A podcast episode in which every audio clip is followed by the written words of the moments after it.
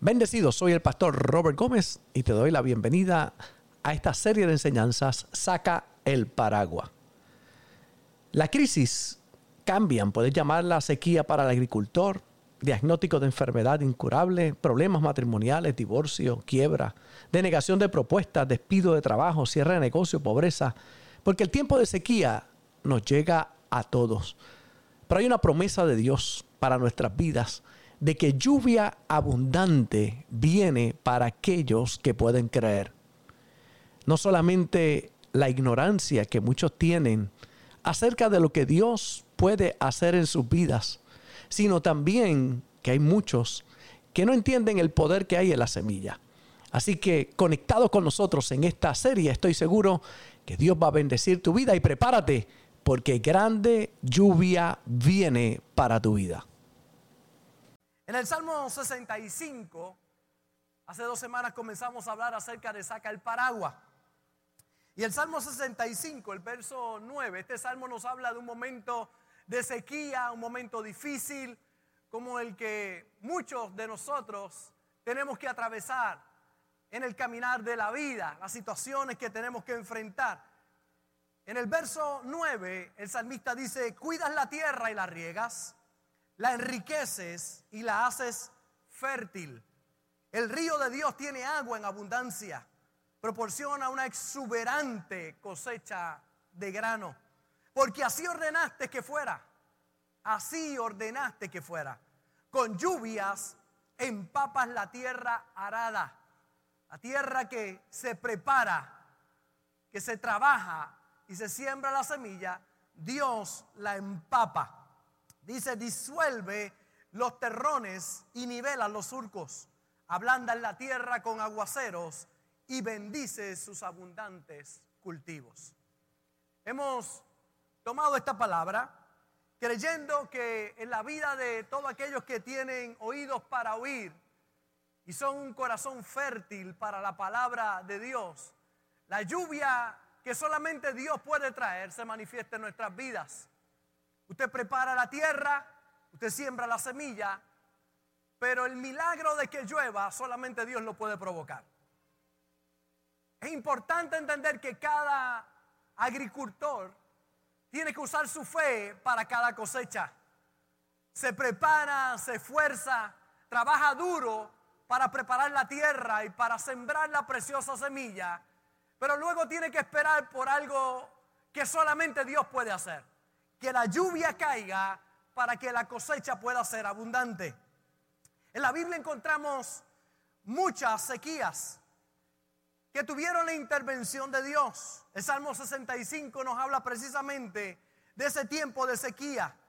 Fue escrito en un tiempo de crisis y las crisis cambian. Puedes llamarla sequía para el agricultor, diagnóstico de una enfermedad incurable, problemas matrimoniales, denegación de una propuesta, quiebra, despido de un trabajo, cierre de un negocio, pobreza. Porque tiempos de sequía nos llegan a todos. Pero la Biblia, cuando habla acerca de lluvia, tiene un simbolismo muy especial. Es tipo de vida. Y la falta de ella, tipo de muerte. Y esa lluvia que solamente viene del cielo, es algo que está fuera de toda habilidad humana. Solo Dios puede hacer caer lluvia.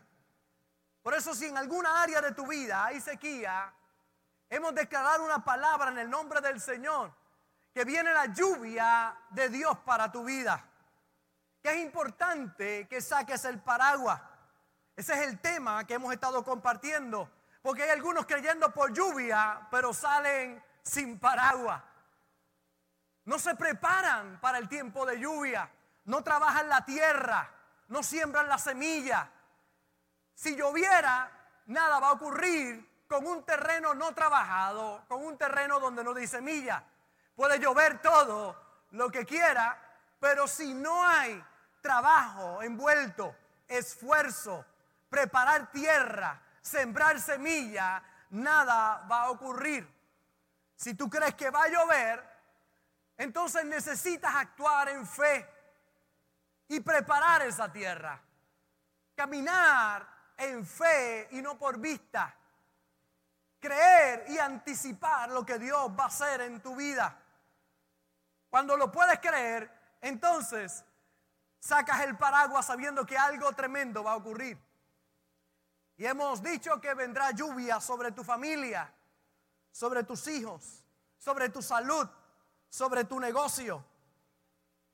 También mencionamos que hay varias razones por las cuales la lluvia se detiene. Porque hay personas que a pesar de que están creyendo por lluvia, nada pasa en sus vidas. Número uno, hemos dicho por causa del pecado. Y es que el pecado es uno de los factores que detiene la lluvia para tu vida. Proverbios capítulo 28 y el verso 13 dice, el que encubre sus pecados no prosperará, mas el que los confiesa y se aparta alcanzará misericordia. Es que hay gente esperando lluvia, pero viven una vida de pecado. Hacen el mal, pero esperan el bien. Toman malas decisiones, pero esperan buenas respuestas para su vida. Por eso tenemos que tornarnos a Dios. Y aunque repito una y otra vez que no predicamos aquí desde la plataforma de la perfección, porque todos nosotros, el que no tiene dinga tiene mandinga, tenemos situaciones que enfrentar, todos en la vida. Es importante que entendamos que necesitamos tornarnos a Dios, pedirle perdón, pedir que su gracia nos pueda cubrir. Mire como dice el apóstol Juan, pero si andamos en luz, como Él está en luz, tenemos comunión unos con otros. Y la sangre de Jesucristo su Hijo nos limpia de todo pecado. Si decimos que no tenemos pecado, nos engañamos a nosotros mismos y la verdad no está en nosotros. Si confesamos nuestros pecados, Él es fiel y justo para perdonar nuestros pecados y limpiarnos de toda maldad. Por eso si has estado caminando incorrectamente, vuelve al camino, pide perdón, pídele a Dios que te ayude, que te limpie con su sangre. Porque una de las razones por las cuales no llueve precisamente es el pecado. Necesitamos tornarnos a Él. Siete veces se cae el justo y el Señor lo levantará. Necesitas arrepentirte de tu pecado y pedirle a Dios que te cubra con su hermosa sangre para que entonces esté listo para que la lluvia que solamente Él puede dar caiga sobre tu vida. Si Dios te bendijera haciendo el mal, pensaría que hacer el mal es la respuesta para que algo bueno pase en tu vida. Dios no puede bendecir los malos actos. Dios solo bendice aquellos actos que se tornan a Él. Ahora si te tornas a Él y le pides perdón, y trabajas en la tierra y siembras la semilla, verás que los cielos se van a abrir a tu favor y entonces podrás reconocer, oye, solo haciendo lo correcto voy a ver buenos resultados en mi vida, tornándome a Dios. Por eso es importante pedirle a Dios que nos ayude en nuestro caminar. Que aunque sabemos que no somos perfectos, deberíamos cada día tener la intención de hacer lo mejor posible delante de Él. Y si no lo hiciéramos, pedirle perdón, arrepentirnos y recibir el perdón que solamente Él puede dar. Así que hay gente que no llueve para ellos por causa del pecado. Por eso la Biblia dice, no os engañéis, Dios no puede ser burlado. Todo lo que el hombre sembrare, eso también cosechará. Lo segundo por la cual hay mucha gente que no está recibiendo lluvia. Están cubiertos con la sangre de Cristo. La sangre los ha limpiado, pero su ignorancia tristemente no lo deja poder alcanzar que la lluvia venga a sus vidas. Tenemos que arrepentirnos del pecado y Él te perdona, pero necesitas buscar revelación. En la Biblia encontramos a un joven que le pide a su padre la herencia, la toma y se va a vivir perdidamente. Gasta toda su herencia viviendo mal, en vicios, en placeres y todo lo pierde. Dice que un día volvió en sí y dijo, oye, si regreso a la casa de papi y le digo, oye, pequé contra ti, hazme como uno de tus siervos. Él me va a perdonar y los siervos en casa de papá viven mejor que yo, que estoy aquí tratando, pidiendo para que alguien me pueda ayudar se levantó, fue al padre, el padre lo vio de lejos, Dice la Biblia que salió corriendo, allí lo abraza, lo recibe, dice, maten el becerro gordo, póngale en vestido nuevo, anillo nuevo, póngale sandalias nuevas, vamos a hacer fiesta porque mi hijo ha regresado. Aunque él le dijo, papi, yo pequé, hazme como uno de tus jornaleros. Dijo, no, no, tú eres mi hijo. Y lo recibió como hijo. Pero entonces encontramos el hijo mayor. El hijo mayor o el hermano mayor está allí mirando la escena. Siempre había estado con papá en casa, siempre había sido fiel. Sin embargo, ahora tiene celos del hermano que llegó perdido y ahora regresa a casa. Papá le entregó la herencia, lo bendijo, lo recibió con alegría y ahora él está molesto. El papá tiene que salir y dice, ¿qué te pasa? ¿Por qué estás molesto? Y dice, este que se fue a vivir perdidamente, este pecador, hijo del diablo, hijo de la quenepa, hijo del churrasco. Se va y lo gasta todo y regresa y tú lo recibes con tanto gozo y alegría y le matas el becerro gordo y yo, que soy cristiano santo. Soy santo, soy puro aquí contigo y ni un cabrito tú me matas a mí para yo hacer fiesta con mis amigos. Y el padre le dijo, ¿qué tú estás diciendo? Tú estás aquí en casa todo lo mío es tuyo. Si no has podido disfrutar de esas cosas, es por ignorante. Porque tú eres parte de esta casa y todo lo que está aquí es tuyo. Son los cristianos que están en la iglesia, pero no ven la lluvia porque ignoran que lo del Padre es de ellos también. Hay unos que por el pecado la lluvia deja de, de caer a ellos. Pero hay otros que es por la ignorancia. Están en casa, sirven a Dios, aman a Dios. No son perfectos, pero buscan servirle a Él con todo el corazón. Pero estando en casa, no ven la prosperidad, la bendición de Dios en su vida por la ignorancia. Ignoran que todo lo del Padre es de ellos.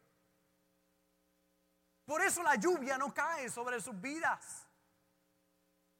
Porque son hijos pero ignoran lo que Dios quiere hacer con ellos y lo que les pertenece como hijos del reino.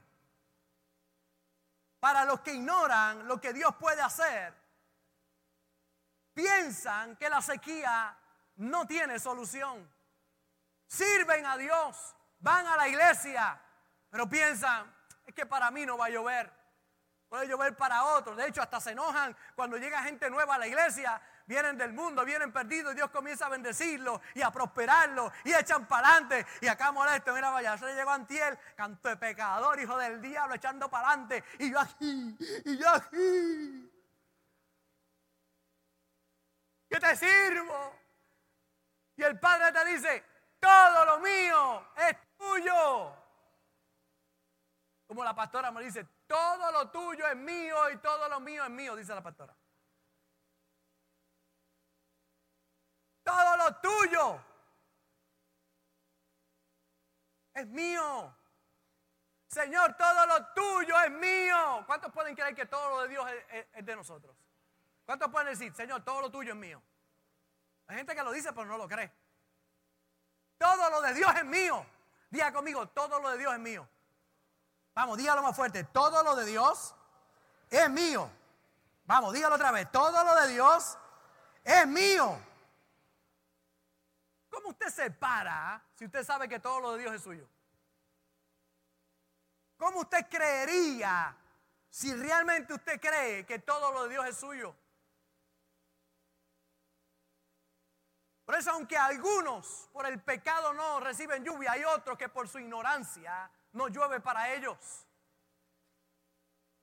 En Primera de Reyes, en el capítulo 18, verso 41, encontramos una de esas historias en la Biblia donde hay sequía, donde no ha llovido por algunos años. Hay un problema serio en lo que tiene que ver con la agricultura, el ganado, con el diario vivir. Y encontramos a un hombre llamado Elías que se da cuenta que es el pecado del pueblo. Seguían a otros dioses, dioses de acera, dioses paganos. Por eso la lluvia se había detenido. Y entonces enfrenta a los 850 profetas de Baal y de Acera. Y dice, el que sea Dios, que haga algo muy especial, que fuego descienda del cielo. Y entonces van los profetas de Acera y de Baal y están allí clamando a sus dioses, pero nada pasa. Pero cuando le toca la parte de Elías, dice, el que responda con fuego, ese será Dios. Y él se para allí, dice que reconstruyó el altar primero. Preparó el altar, lo reconstruyó. Y entonces mandó a pedir agua, lo que faltaba, lo que no había, de lo que había poco, lo trajeron y comenzaron a tirar allí agua en aquel altar que estaba preparado. Y allí se para Elías, Dios de Abraham y de Isaac y de Jacob. Sea notorio que tú eres Dios y que yo soy tu hijo, que descienda fuego del cielo. Y salió una pelota de fuego del cielo, cayó y consumió el altar que estaba allí. Porque hay un solo Dios sobre la tierra, en los cielos. Un solo Dios, el Dios Todopoderoso, que contesta que responde, que cuando tú clamas con fe, Él está ahí. Pero hay muchos que tristemente no lo pueden creer. Están en la casa, son hijos de la casa, pero siguen comiendo migajas de la mesa del rey cuando deberían estar sentados en la mesa comiendo. Y ahí en Primera de Reyes 18 dice, esa es la historia, dice entonces Elías dijo a Cap, Después que pasa todo aquello y le cortan la cabeza a todos aquellos profetas de Baal y de Acera, y el pueblo se da cuenta que hay un solo Dios y se torna a Dios. Entonces Dios, respondiendo a aquella oración, Elías entonces manda decir al rey Acab, sube y come y bebe, porque una lluvia grande se oye. Una lluvia grande se oye. Acab subió a comer y a beber y Elías subió a la cumbre del Carmelo y postrándose en tierra puso su rostro entre las rodillas y dijo a su criado, sube ahora y mira hacia el mar. Y él subió y miró y dijo, no hay nada. Y él le volvió a decir, vuelve siete veces. Otra vez más, vuelve y sube, nada. Vuelve y sube, nada. Vuelve y sube, no veo nada. Vuelve y sube, no veo nada. Son la gente que a pesar de que con sus ojos naturales no ven nada, se mantienen creyendo. Viene lluvia, viene lluvia, viene lluvia. Salen y miran, no se ve nada. Viene lluvia, viene lluvia. Yo he venido con una palabra de Dios para decirte hoy, quizás no ves nada, pero yo te digo en el nombre del Señor, viene lluvia. Sal otra vez, sal otra vez, sal otra vez, sal. Vuelve y trata, vuelve. No te rindas. A la séptima vez dijo, yo veo una pequeña nube como la palma de la mano de un hombre que sube del mar. Yo quiero que usted vea la respuesta de un hombre de Dios al criado. Yo lo que veo, el criado dijo, chicos, yo he subido siete veces ahora lo que veo es una nubecita del tamaño de la palma de la mano de un hombre que sube del mar. Hay gente que minimiza las pequeñas cosas que comienzan a pasar en su vida. Esas pequeñas señales de Dios para tu vida que te está diciendo, estoy contigo, todo va a estar bien. Pastor, ¿y cómo yo sé que Dios me está hablando? Porque estás aquí en esta mañana, porque estás conectado ahí. Dios te está hablando en el día de hoy. ¿Qué señal más clara quieres? Usted está hablando claro que tú no quieras oír, son otros 20 pesos, pero Él te está hablando. Y allí está y dice, vienen a minimizar eso. Ay, pero eso es como una... Viene la contestación del hombre de Dios cuando le dice, y le dijo, ve, dile acá, unce tu carro, échale aceite, cámbiale el filtro, dale el tune-up, ponle gomas nuevas. Dice, y desciende para que la lluvia no te ataje. Y aconteció, estando en esto, que los cielos se oscurecieron con nubes y viento y hubo una gran lluvia. Qué historia más espectacular. Cuando sale aquella pequeña nubecita, el profeta le dice al criado, ¡Ey! ¡Viene lluvia! Vete, dile, dile, rey, que va a llover. Y va a llover en abundancia. Yo me imagino el criado acá, este está loco. Si lo que hay una pequeña nubecita que está ahí. Yo vengo a decirte en el día de hoy, hoy soy esa pequeña nubecita que llega a tu vida a decirte que viene una grande lluvia. Tiene que sacar el paraguas. A ver si hoy no se rompe el paraguas, espérate. Tiene que sacar el paraguas. Tiene que sacar el paraguas. Viene lluvia. Cuando tú sabes al Dios que tú le crees, cuando tú sabes que Él es el Dios todopoderoso, el Dios que contesta, cuando estás ahí en casa, en la casa del Padre, hay algunos que no reciben, pero es porque viven en pecado, apartados de Dios, se preguntan por qué voy para atrás todo el tiempo, por qué no he hecho para adelante. El pecado. Necesitas arrepentirte de tu pecado y tornarte al Señor. Pero hay otros que lo triste es que están en casa, sirven a Dios, aman a Dios. Pero su ignorancia de lo que Dios puede hacer. Hay algunos dudando del poder grande del Dios Todopoderoso. Pastores que estoy viejo, pastores que estoy con problemas, pastores que usted no conoce mi problema. Yo te digo en el nombre del Señor, no importa cuán grande sea tu problema, al Dios que nosotros le servimos es más grande todavía.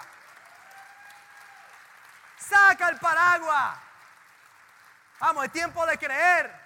Es tiempo de usar nuestra fe. Por eso tienes que sacar el paraguas. En el Salmo 65, la lluvia se había detenido por el pecado. Elías también se da cuenta que es el pecado. Por eso le dice, ¿hasta cuándo le dice al pueblo, claudicaréis entre dos pensamientos? Si Jehová es Dios, sirvan a Dios.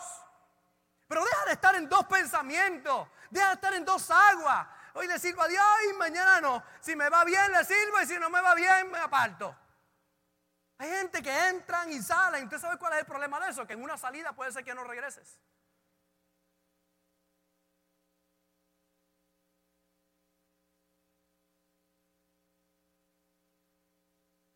Pueblo siguiendo otros dioses.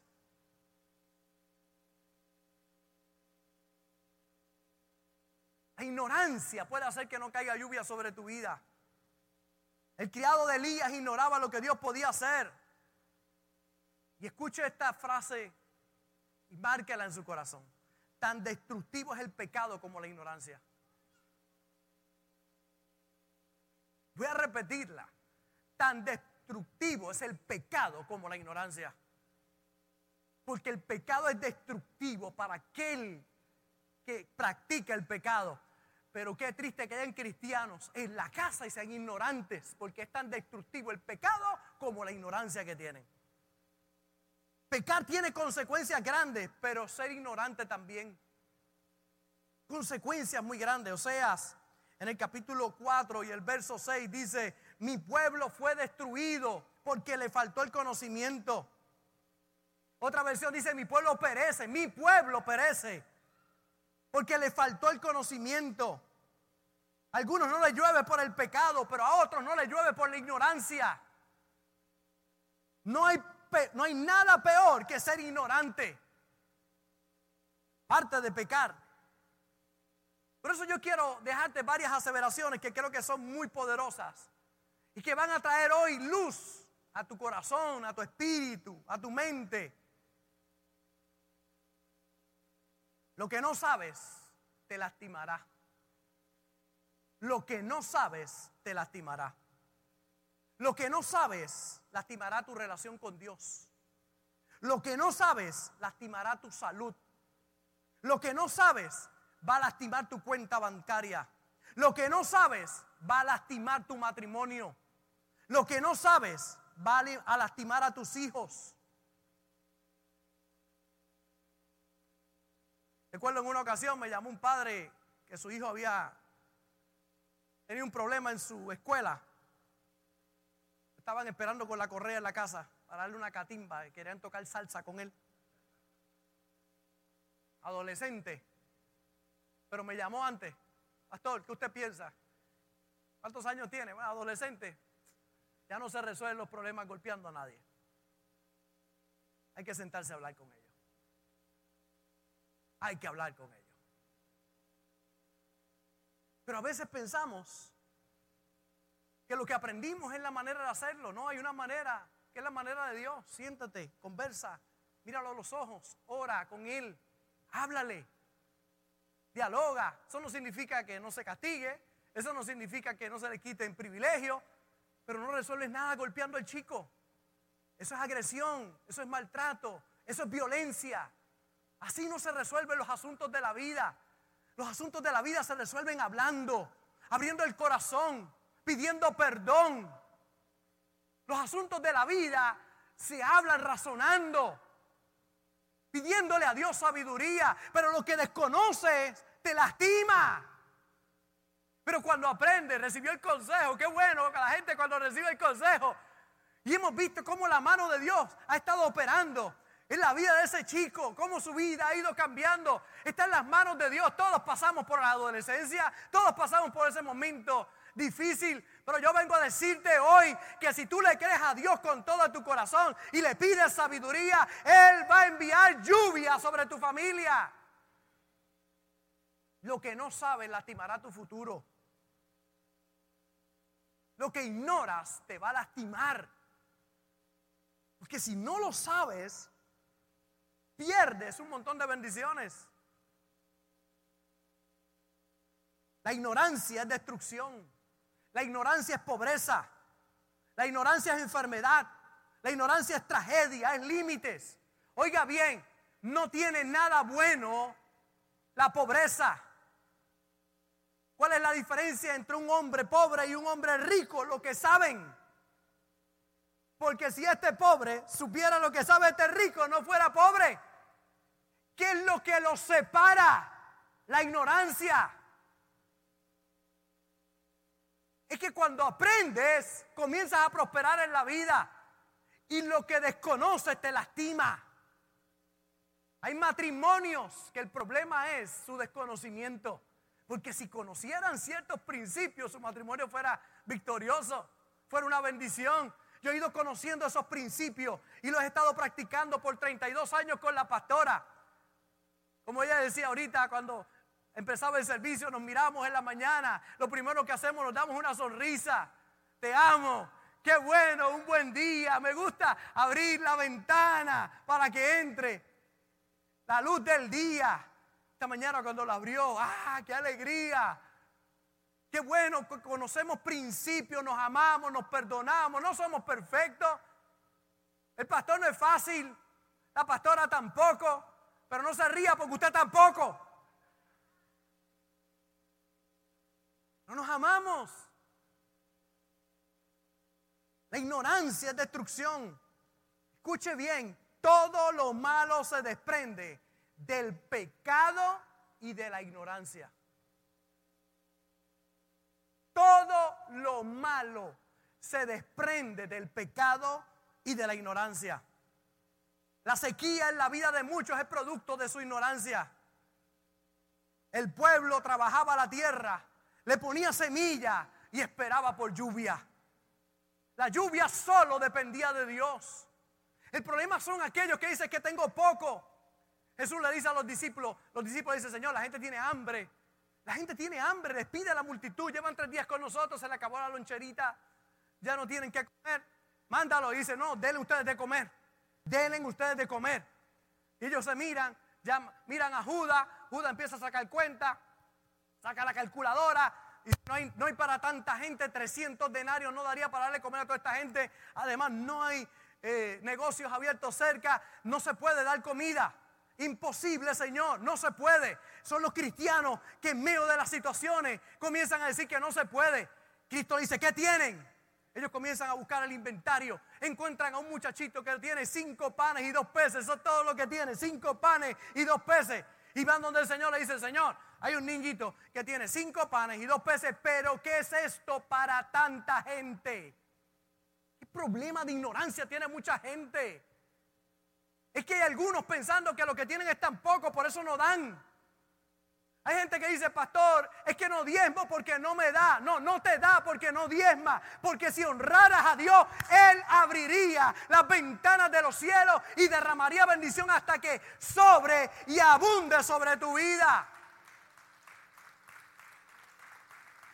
Es que agarrando el 100 no prospera. Pero si aprendiera a honrar a Dios con una décima parte de lo que tú tienes y honraras a Dios con tus ofrendas, con lo que parece menos, Él va a hacer más. Trajeron eso y dijo, dámelo acá. Tomó cinco panes y dos peces, los elevó al cielo y le dijo, gracias Dios porque tú siempre me oyes. Y le dijo, reparten a la gente. Cinco mil comieron sin contar mujeres y niños. Yo vengo a decirte hoy, viene abundancia sobre tu vida. Prepara la tierra, siembra la semilla, que lluvia viene. Viene lluvia. Diga conmigo, viene lluvia. Vamos, diga otra vez, viene lluvia. Ahora, ¿de dónde viene la información que transforma nuestra vida? ¿A dónde tengo que recurrir yo para tener la información? Porque si la ignorancia es lo que me tiene lejos de las bendiciones de Dios en mi vida, pues ¿dónde tengo que recurrir yo para recibir esa información? Número uno, debe recurrir a lo más importante, la fuente primaria es la palabra de Dios. La fuente primaria es la palabra de Dios. Ir a las escrituras. Por eso cuando vienes al servicio ves la vida diferente. Por eso sabes del culto pompeado. ¿Qué predicamos aquí? La palabra de Dios. Y esa palabra te ilumina. Esa palabra te bendice. Esa palabra abre tus ojos. ¿Dónde? Debo ir a buscar ese, en la palabra de Dios. Josué 1.8 dice, nunca se apartará de tu boca este libro de la ley, sino que de día y de noche meditarás en él. Escucharás los podcasts del pastor Robert de día y de noche para que guardes y hagas conforme a todo lo que en él está escrito. Porque entonces harás prosperar tu camino y todo te saldrá bien. Y todo te saldrá bien. Voy a repetir otra vez. Todo te saldrá bien. Todo te va a salir bien. Tengo a decirte que todo te va a salir bien. En ese tiempo habían cinco libros. Génesis, Éxodo, Levítico, Número, Deuteronomio. Cinco libros. Josué es el sexto libro que encontramos en la Biblia.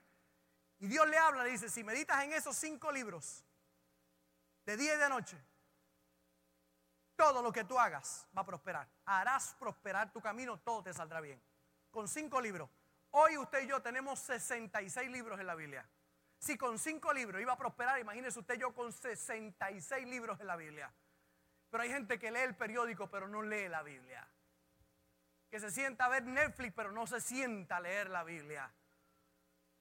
Y entonces se pregunta por qué está seca mi vida. Porque si te pones a ver las noticias, se te va a secar el universo.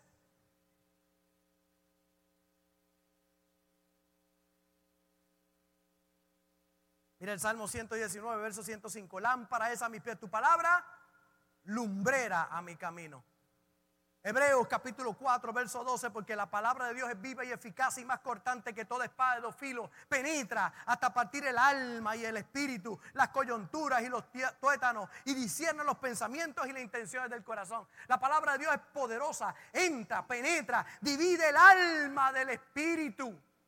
La palabra de Dios tiene, tiene el potencial, tiene la, la maravillosa capacidad de dividir el alma del espíritu, pensamientos carnales de pensamientos espirituales. Te ayuda a enfocarte a creerle a Dios. Por eso es importante que tú puedas entender lo poderosa que es la palabra de Dios. Ningún médico podría decir que ama su profesión si no memoriza los libros de medicina. Ningún abogado puede decir que ama su profesión si no aprende sobre leyes. Ningún cristiano que dice amar a Dios debería ignorar la palabra de Dios. La palabra de Dios es lo más poderoso que tú puedas tener dentro de ti. La palabra de Dios te transforma cuando la internalizas. ¿De dónde viene la transformación en nuestra vida? ¿De dónde viene la información que va a transformar tu vida? De la palabra de Dios. Ama su palabra, estudia su palabra, escucha los mensajes, recibe esa palabra, créela en tu corazón. La fuente primaria es la palabra de Dios. Número dos, ¿de dónde, pastor? Escriba lo siguiente, EP. Diga conmigo, EP. Dígalo otra vez, EP. Lo segundo, ¿de dónde viene la información que transforma? Número uno, la fuente primaria de la palabra de Dios. Número dos, experiencias personales. Experiencias personales. Es que muchos no se han sentado a mirar su vida. Oye, mira la vida de todo el mundo. Critican a todo el mundo.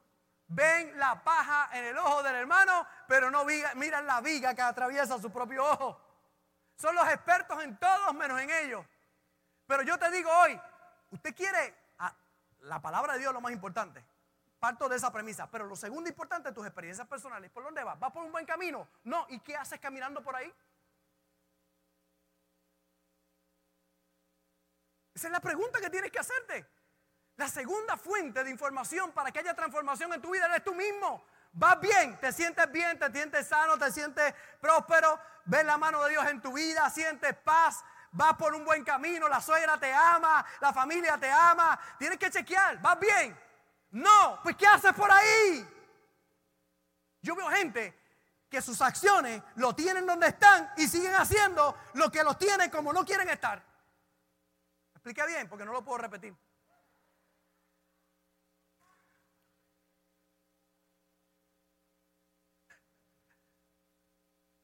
¿Me estoy explicando bien?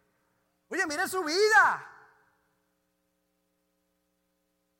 Yo pasé un periodo de mi vida donde dejé de hacer ejercicio y empecé a engordar y me empecé a sentir asfixiado. Mi casa es una casa de dos pisos, subir las escaleras ya me asfixiaba, mirar a la suegra me asfixiaba, cualquier cosa me asfixiaba. Una cosa tremenda.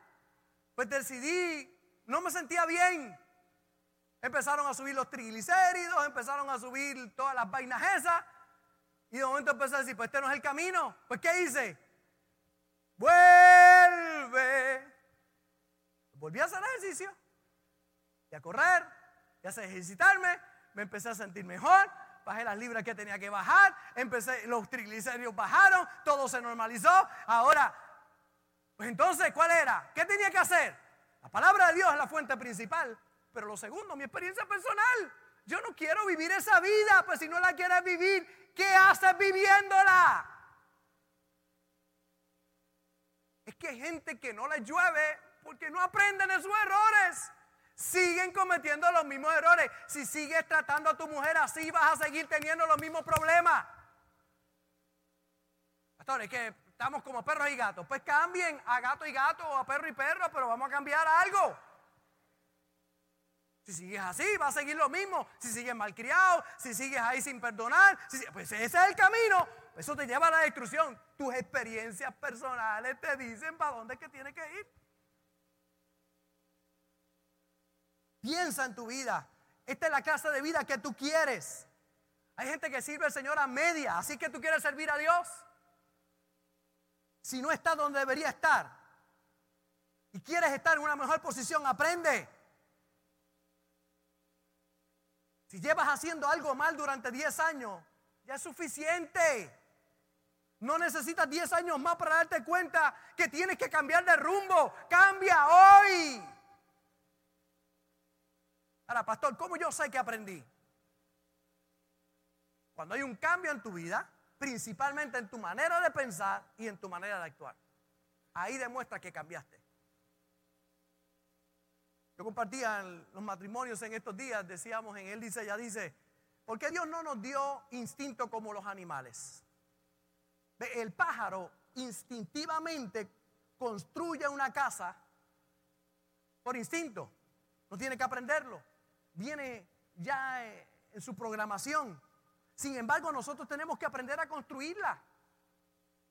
El pájaro, los animales, por instinto, hacen lo que hacen. Y lo repiten una y otra vez. ¿Por qué, pastor? Yo tengo que aprenderlo y los pájaros por instinto lo hacen.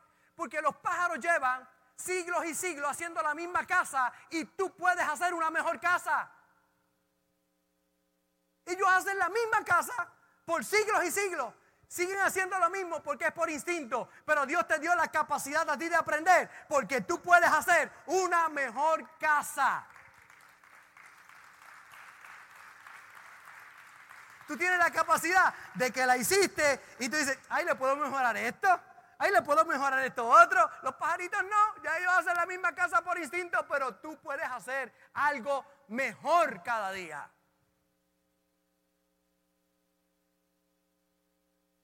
¿De dónde viene la información que transforma la vida? Fuente primera de la palabra de Dios. Número dos, EP, experiencias personales. Y número tres, EOP.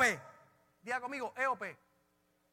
Aprenda esas siglas que son espectaculares. Diga EOP. Gracias a Dios que la O y la P están del lado correcto. Pues si ya está revela EPO. No, no. EOP. ¿Qué significa eso, pastor? Aprendo de las experiencias de otras personas. Aprendo de la palabra de Dios. Aprendo de mí, de mis propias experiencias. me tengo que chequear todos los días. Yo me chequeo todos los días. Hay algo nuevo que integré ahora dos, tres veces en semana en casa. Yo vivo cerca de la playa. Antes yo corría y regresaba a casa. Ahora me he dado con algo extraordinario. Cuando corro y voy, voy y me doy un chapuzón en la playa. Y me meto en la playa. ¿Y sabe qué? He descubierto un paraíso. Qué rico después de usted correr. Tirarse y darse un chapuzón y después sigo así caminando para casa en Chumbahue por el camino ahí. Ah, eso es nuevo. Esa es nueva. Tengo playa aquí. ¿Usted sabe cuánta gente se quisiera dar un chapuzón? Y nosotros la tenemos gratis aquí. Y hay gente que nunca va. ¿Usted sabe lo terapéutico que es la playa? Pues yo lo descubrí en estos días. Y ayer fui con la pastora y nos dimos un chapuzón, ¿verdad? Y Julio nos acompañó, el, el yerno y nos tiramos allí. ¡Ah! La vida es maravillosa. Pero hay gente que no aprende en la vida. Aprende de tus propias experiencias, pero también aprende de las experiencias de otros. Las fuentes secundarias de aprender, de tu pastor, padres, mentores, experiencias de otros. Escuchar a otros te puede salvar de perder tu matrimonio, de la bancarrota, de perder una amistad, de perder tu salud, Tú debes escuchar dos tipos de personas que son las que existen, los fracasados. Pastor, ¿por qué debo escuchar los fracasados? Para no repetir lo que ellos hicieron. Son buenos maestros. Deberíamos tener seminarios de fracasados dando los seminarios. ¿Para qué, pastor? Para que usted sepa por dónde no ir. Una pena que no hayan seminarios para fracasados. Sería valioso.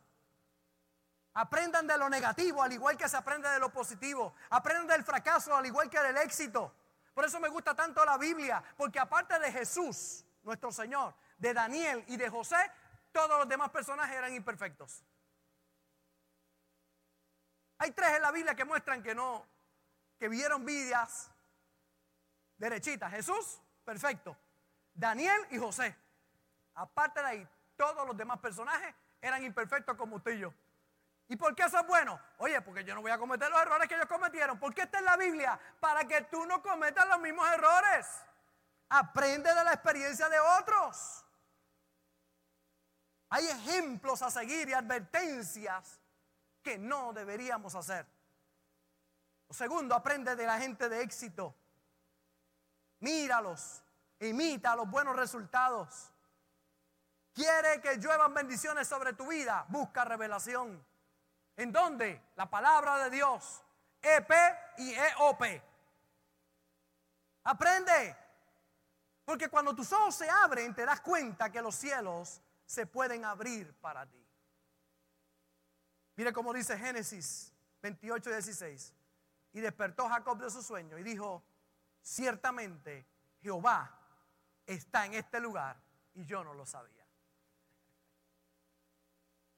Él pensó que iba todo lo iba a perder. Estaba, el cielo era su techo, la tierra era su cama, una almohada era una piedra y allí tiene una revelación. Despertó de su sueño y se dio cuenta que Dios estaba ahí, pero no lo sabía. Yo vengo a decirte hoy, Dios está contigo. Dios está contigo. Dios está contigo. Saca el paraguas porque lluvia viene para tu vida en el nombre de Jesús.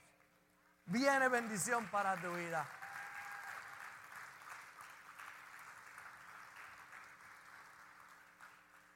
¿Qué puede pasar si Dios está en un lugar pero tú no lo sabes? Nada. Dios puede estar ahí, pero si tú no lo sabes, ¿qué pasa? Nada, porque tú no lo sabes, pero cuando tú sabes que Él está ahí, ah, cosas pueden pasar. Cosas extraordinarias pueden pasar. Cuando tú tienes conciencia de que Dios está, hmm, cosas tremendas van a ocurrir. Quizás me preguntas hoy, pastor, ¿querrá Dios enviarme lluvia? Yo te digo hoy sí, mucha lluvia. Aléjate del pecado y busca revelación. Pide a Dios que llueva sobre tu matrimonio, sobre tus hijos, sobre tu finanza, sobre tu salud, sobre tus necesidades. Una nueva casa, carro, celular, computadora, un novio o una novia. ¿Cuántos saben que Dios tiene novios y novias para ti? Dos amenes, amén. No cayeron mucho ahí. En la Biblia llovieron cosas extrañas. Oiga bien, en la Biblia llovieron cosas extrañas. El pueblo tenía hambre y llovió maná del cielo. Yo no sé cuál es la situación que tú tienes, pero Dios hace que maná caiga del cielo. Después decían, ay, maná nada más. Y Dios le envió carne, llovió carne. Yo no sé qué tú estás creyendo, pero llueve en tu casa, llueve para tus hijos, llueve ahora para tu finanza, llueve, llueve, llueve. Eso es extraño, sí, yo lo sé, pero ese es el Dios que hace cosas extrañas. Llueve el bebé que estás esperando, llueve la familia que has estado esperando, llueve la victoria para tu vida, llueve en tu relación con Dios, llueve.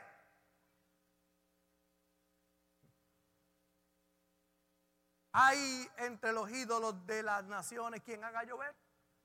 Mira la pregunta que hace el profeta. ¿Y darán los cielos lluvias? ¿No eres tú, Jehová nuestro Dios? En ti pues esperamos, pues tú hiciste todas las cosas. El que hace llover es Dios. Por eso apártate del pecado y busca sabiduría. Saca el paraguas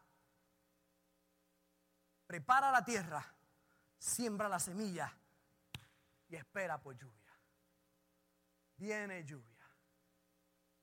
Fíjese que hay algo maravilloso en preparar la tierra y poner la semilla, pero lo extraordinario está en la lluvia que va a caer, que hace que esa semilla pueda florecer, crecer y dar frutos.